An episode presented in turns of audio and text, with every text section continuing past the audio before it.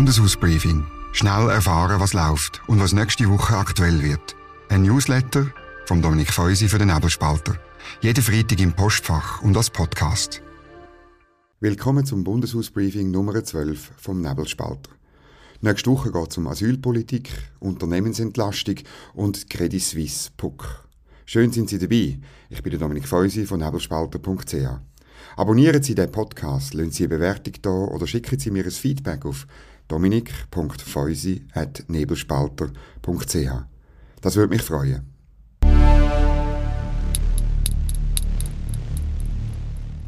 Was diese Woche zu reden geht. Die erste Woche der Sommersession ist vorbei und der Einfluss vom Wahljahr auf die Debatte ist unverkennbar. Der Ständerat will jetzt doch eine Prämieverbilligung mit zusätzlichem Geld finanzieren, auch wenn das an der Kostenentwicklung im Gesundheitswesen nichts ändert. Er hat im zweiten Anlauf 356 Millionen Franken pro Jahr bewilligt.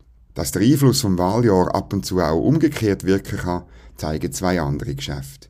Der Ständerat hat nämlich einen Nachtragskredit für den Teuerungsausgleich vom Bundespersonal abgelehnt. Der Uli Maurer hat das dem Personal versprochen aber jetzt muss man es wieder einsparen.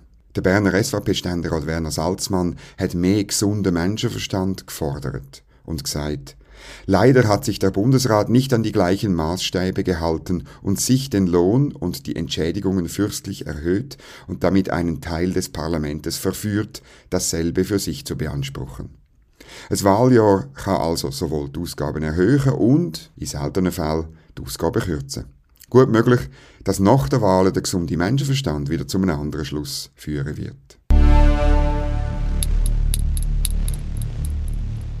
Was nächste Woche aktuell wird. Der Bundesrat ringt derzeit mit dem sich selber auferlegten Fahrplan für ein Verhandlungsmandat für neue Abkommen mit der Europäischen Union. Die Forderungen der Gewerkschaften sind für die Wirtschaftsverbände nicht annehmbar. Im Aussendepartement zuckt man offenbar dazu mit den Schultern. Im Wirtschaftsdepartement und anderswo hat man etwas dagegen. Der Nationalrat redet am Mittwoch über die Einsetzung von einer parlamentarischen Untersuchungskommission, einer PUC, für die Vorgänge rund um die Rettung der Credit Suisse. Die Frage ist nicht mehr, ob es eine gibt, sondern vor allem, wer Präsident von dem Gremium wird. Am Tag darauf ist dann der Ständerat an der Reihe. Der Ständerat, der redet am Montag über die Rückführung von abgewiesenen Asylbewerbern aus Algerien, Eritrea und vor allem auch noch die Weigerung von Italien, sogenannte Dublin-Fälle zurückzunehmen. Das sind Asylbewerber, die in Italien schon ein Gesuch gestellt haben und dann in die Schweiz gekommen sind und darum können zurückgeschafft werden auf Italien. Und die italienische Regierung weigert sich seit Dezember, diese Leute zurückzunehmen. Es ist die erste große Debatte von der neuen Justizministerin Elisabeth Bohm-Schneider, wo es um Flüchtlingsrückführungen geht. Am Mittwoch kommt das Unternehmensentlastungsgesetz in den Ständerat. Die Vorlage ist ein Prestigeprojekt der Bürgerlichen.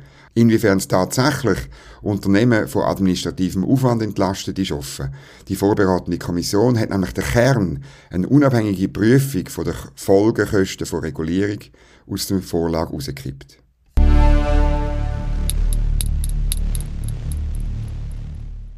Ich achte nächste Woche einerseits auf Bundesrätin Elisabeth Baum-Schneider.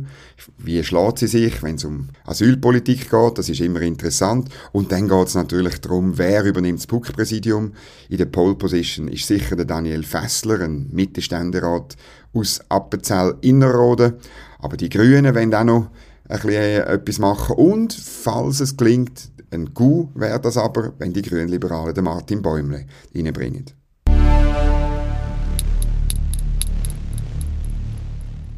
Was sonst noch läuft. Am Mittwoch findet Fraktionsausflüge statt. Destinationen sagen in der Regel viel über den Zustand der Parteien aus. So auch in diesem Jahr. Die Mitte fährt nach Salgesch in Heimatkanton vom Fraktionspräsident Philipp Regi. Die Partei soll darauf eingeschworen werden, bei den Wahlen wenigstens so viel Prozent zu machen wie ein kräftiger Walliser Weisswein. Das sind etwa 13 Prozent. Die SP besucht das Val de Travers im Kanton Neuenburg und dort die Asphaltmine, ein Museum über den Jean-Jacques Rousseau und die Produktion von Absinthe. Der Schnaps, einfach zur Information, hat zwischen 45 und bis zu 85 Prozent Alkoholgehalt. Die SVP fährt in Kanton Glarus, wo sie im Moment weder einen National- noch einen Ständerat hat. Die Parlamentarier können entweder eine Schokifabrik oder die Herstellung von Schiefertafeln besichtigen. Man fragt sich, ob in Zukunft mit Schiefertafeln kommuniziert wird bei der SVP. Die FDP besucht in der Region Grenken mehrere, wie es heisst, Traditionsfirmen. Darunter die Herstellung von Velo- oder Zahnimplantat. Wir wünschen kein Hals- und Beinbruch. Die Grünen beschäftigen sich, nicht ganz überraschend und ein bisschen langweilig, mit biologischem Landbau im Fricktal.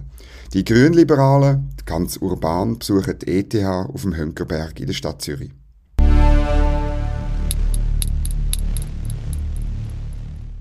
Das wär's gsi, das Bundeshausbriefing, kurz und kompakt als Podcast.